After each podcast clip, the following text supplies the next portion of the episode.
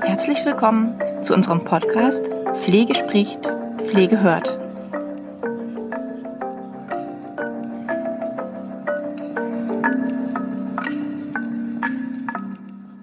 Herzlich willkommen zur heutigen Podcast-Folge, in der wir einmal über die Finanzierung der generalistischen Pflegeausbildung sprechen wollen. Aber bevor wir in die Folge einsteigen, möchte ich dich bitten, vielleicht hier direkt mal die Wiedergabe zu stoppen und uns einfach mal einen Daumen hoch beziehungsweise äh, zu bewerten bei dem Podcast-Hoster, vielleicht auch einen Kommentar dazulassen, äh, wenn du es nicht direkt jetzt machen willst, vielleicht einfach aber auch am Ende der Podcast-Folge. Und ja, genau, worum geht's also in diesem Teil der Podcast-Folge? Denn es ist der erste Teil einer ähm, Finanzierungsfolge. Wir werden in zwei Wochen einen zweiten Teil ähm, auch durch mich einsprechen. Und da wird es vor allem darum gehen, wie hoch die derzeitigen Budgets sind und so weiter. In der heutigen Podcast-Folge wollen wir aber mal konkret auf die Gesetzmäßigkeiten eingehen. Das heißt, wo steht das genau im Gesetz? Also welche Verordnungen, welche Gesetze sind denn derzeitig aktuell, die sich um die Finanzierung der Pflegeausbildung eben, wo das geregelt ist. Was ist denn genau geregelt? Da schauen wir mal drauf. Ähm, wie setzt sich der Fonds beziehungsweise die Mittel eben auch zusammen und wozu darf das Geld verwendet werden? Ja, also darf beispielsweise die Praxisanleiter-Weiterbildung oder die Refresh-Weiterbildung, die, die jährliche Pflicht-Weiterbildung äh, über den, aus dem Fonds heraus bezahlt werden, aus den Budgets oder eben nicht? Zum anderen, welch, welche Termin ist denn für Sie als Pflegeeinrichtung auch wichtig? Alles das wollen wir uns anschauen in dieser Podcast-Folge. Die Fragen haben wir aus unserem schon mehrere Monate stattfindenden Praxisanleiter-Mentoring. Das ist ein Vier-Wochen-Programm, wo wir bereits ausgebildete Praxisanleiter vier Wochen lang begleiten um eben auch die Refresh Weiterbildung ist da integriert, die 24 Stunden und wir schauen, wir schauen anhand von fallbasierten Lernen, ähm, nähern wir uns eben der neuen Pflegeausbildung. Dazu gibt's einige äh, Online-Kurse, viele, viele Fragesessions in diesen vier Wochen und aber auch ein großer Teil, äh, wo wo jeder Teilnehmer eben in Gruppenarbeit gemeinsam, multiprofessionell sogar, interdisziplinär eben sich an die neue Pflegeausbildung auch heranwagen darf. Wie Sie wissen, hat sich die Finanzierung der Alten- und Krankenpflegeausbildung an die jeweilige Pflegeausrichtung orientiert mit der Einführung der generalistischen Ausbildung jedoch wurden da einheitliche Finanzierungsregelungen geschaffen, die sie konkret im Pflegeberufegesetz ab Paragraph 26 finden. Das ist konkret gesagt der Abschnitt 3 des entsprechenden Pflegeberufsgesetzes und da geht es zum Beispiel, wenn man mal den Paragraph 26 anschaut, kon konkret um die Grundsätze der Finanzierung, dann geht es um die Ausbildungskosten, im Paragraph 28 um das Umlageverfahren, dann wird Paragraph 30 und 31 geht es einmal um die Pauschalbudgets und die Individualbudgets, im Paragraph 32 geht es auch um die Höhe des entsprechenden Finanzierungsbedarfs,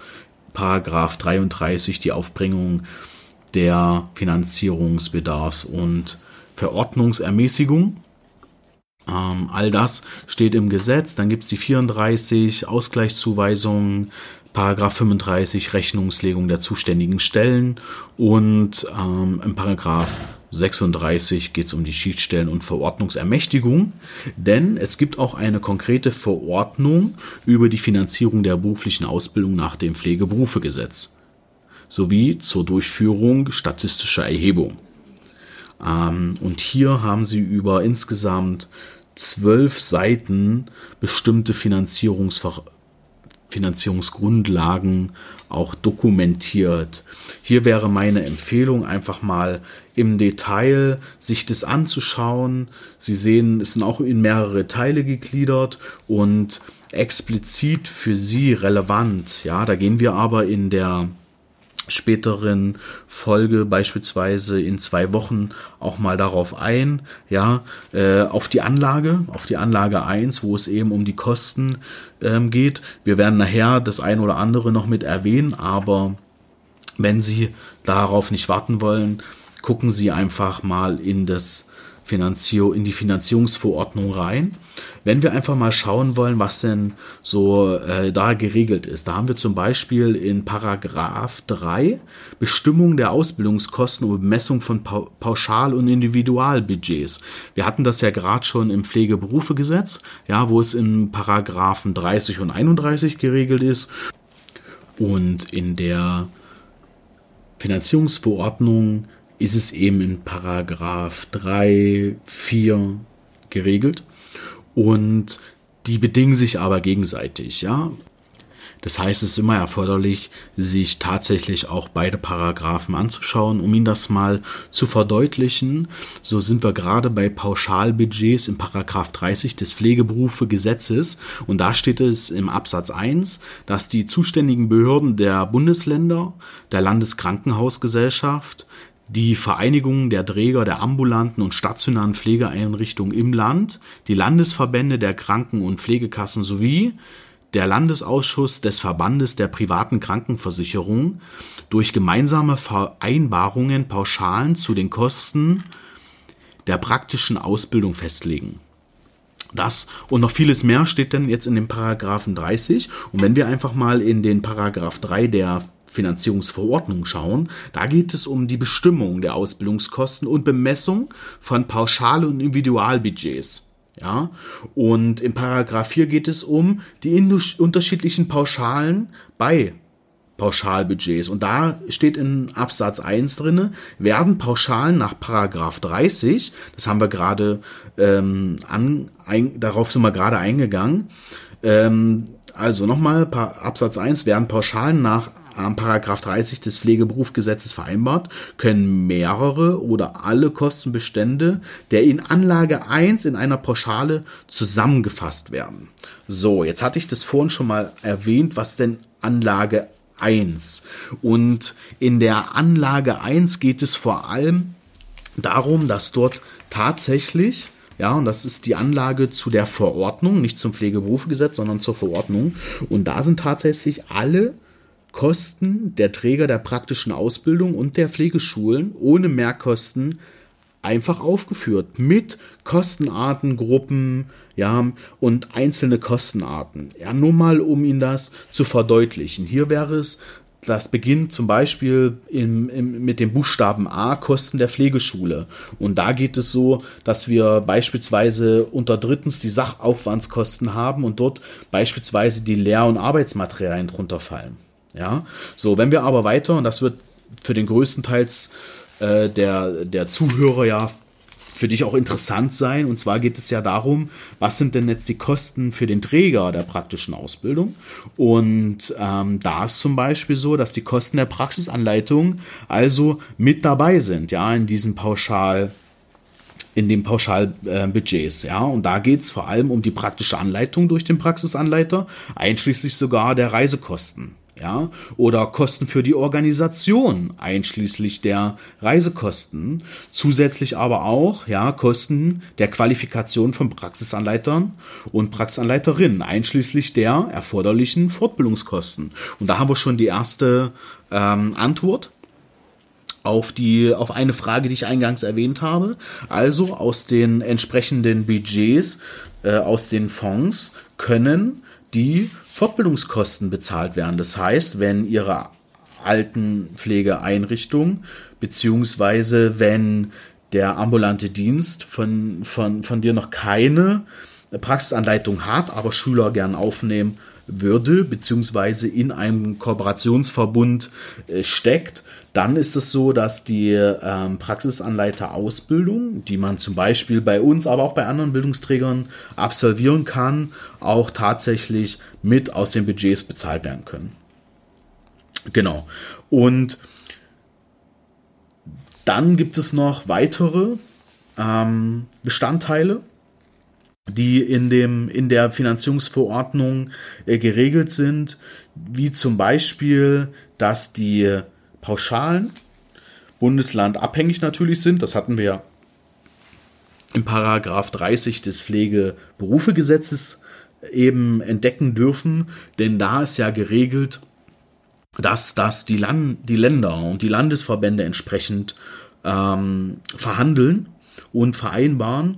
Und somit ist natürlich äh, gegeben, dass ähm, ja, es entsprechende ja, das entsprechende Kosten auch, äh, die, die natürlich je nach Bundesland variieren, eben auch entsprechend Berücksichtigung finden. Ja, ähm, die zuständigen Stellen der entsprechenden Bundesländer veröffentlichen auch die Pauschalen und die entsprechenden Differenzierungskriterien. Ja, ähm, so ist es auch in der Verordnung tatsächlich festgesetzt.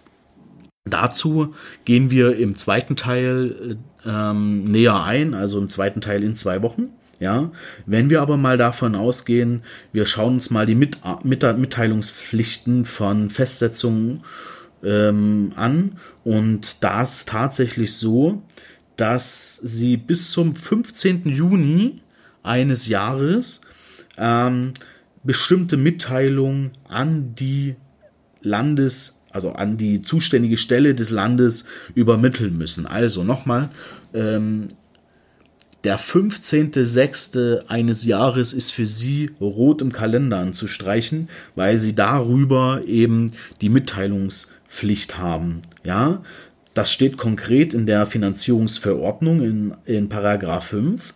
Da steht, die Träger der praktischen Ausbildung sowie die Pflegeschulen haben der zuständigen Stelle bis zum 15. Juni des Festsetzungsjahres jeweils folgende Angaben mitzuteilen. Und da geht es eben um die erforderlichen Angaben zur Festsetzung des Ausbildungsbudgets. Genau, denn das Ausbildungsbudget bzw. auch die Ausbildungskosten sind die Kosten, die ähm, in der Ausbildung entstehen, also für die Praxisanleitung, für die Kooperation mit Pflegeeinrichtungen, ähm, die zum Beispiel zur Durchführung der praktischen Ausbildung und die Mehrkosten natürlich für beispielsweise äh, Ausbildungsvergütung. Ja, bei Pflegeschulen sind das Pfle Personal, Sachkosten und auch Instandhaltungskosten. Investitionskosten sind als Bestandteil der Ausbildungskosten jedoch ausgeschlossen. Ja, das ist wichtig nochmal zu wissen. Ähm, die Finanzierungsverantwortung für die Investitionskosten liegt bei den Ländern. Gehen wir aber noch mal kurz ähm, auf den Paragraph 5 Mitteilungspflicht ein. Da steht in Absatz 3, dass die Träger der praktischen Ausbildung und die Pflegeschulen zwei Monate vor Zahlung der ersten Ausgleichszuweisung an die zuständige Stelle eine Aktualisierung der Angaben zum Ausbildungsbudget beziehungsweise zu den Ausbildungskosten mitteilen müssen. Ja, das ist aber auch, dass natürlich äh, weiterhin unverzügliche Meldungen geschehen müssen. Auch das ist in, in Absatz 3 nochmal geregelt. Die Ausbildungseinrichtungen und die Pflegeschulen erhalten aus dem Fonds eine Ausgleichszahlung zur Deckung der Ausbildungskosten.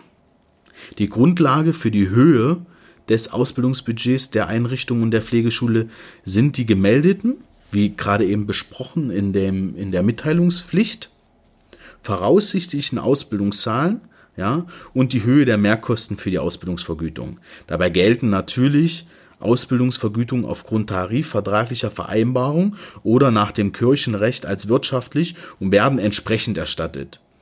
Die zuständige Stelle des entsprechenden Bundeslandes setzt auf Grundlage dessen dieser, also auf Grundlage dieser Angaben, das jeweilige Ausbildungsbudget zur Deckung der Ausbildungskosten fest.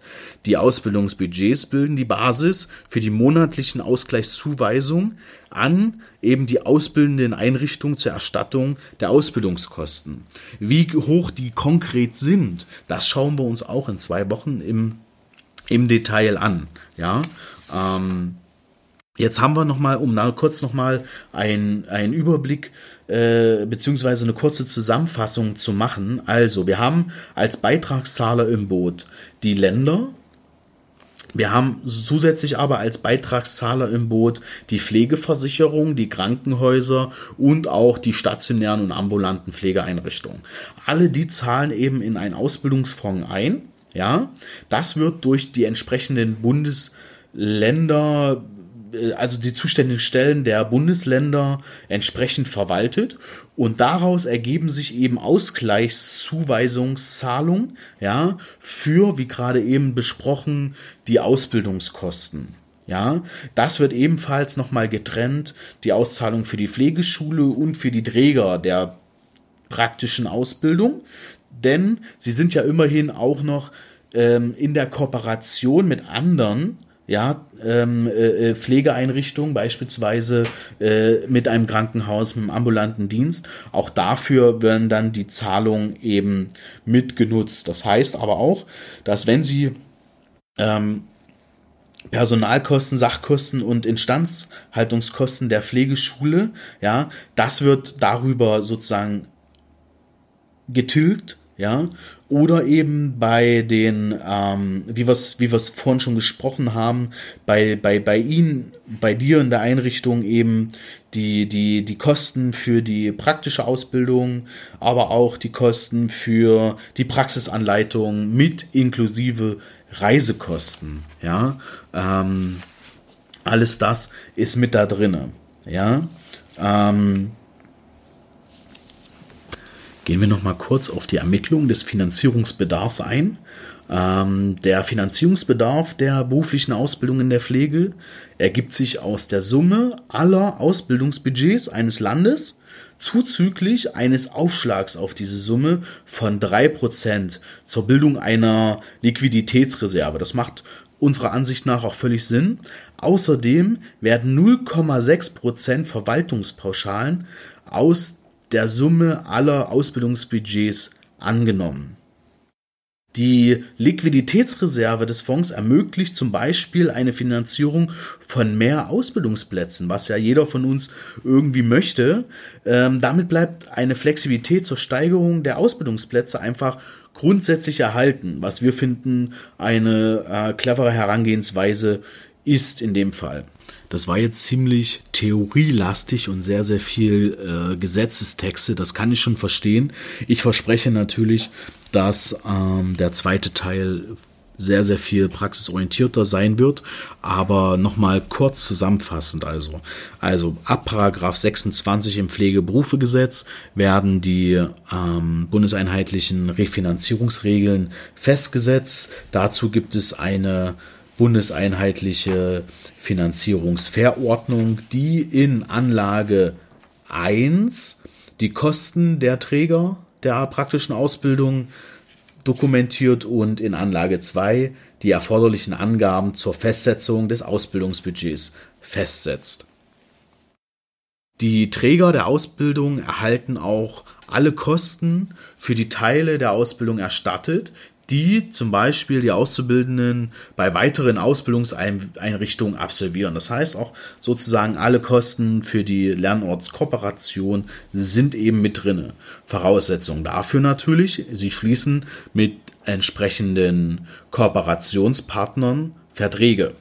Alle Pflegeeinrichtungen, ob das jetzt Krankenhäuser, stationär oder ambulante Pflegeeinrichtungen sind, müssen über monatliche Umla Umlagebeiträge für die Ausbildung in die äh, Ausbildungsfonds einzahlen. Ja, das machen die Länder, das machen Krankenhäuser, stationäre Einrichtungen, hatten wir vorhin alles. Ja, ähm, ebenso zahlt, wie gesagt, das Land mit ein.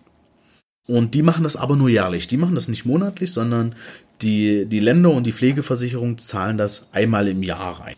Wie hoch die derzeitigen Budgets der entsprechenden zuständigen Stellen der Bundesländer sind oder welche Stellen genau Sie oder du konkret ansprechen musst für die Budgets. Das werden wir uns im zweiten Teil in zwei Wochen anschauen. Ähm, ja, hier jetzt nochmal die Bitte, wenn dir diese, diese Podcast-Folge gefallen hat, dann schreib gern einen Kommentar. Ansonsten kannst du auch über äh, onair.höher-akademie.online slash Thema ein weiteres Thema vorstellen, was beispielsweise ich oder die Frau Ruchnewitz einmal im Podcast erörtern sollen, kannst du einfach angeben und wir schauen, dass wir das zeitnah auch mit in den Podcast mit implementieren. Danke und bleib gesund.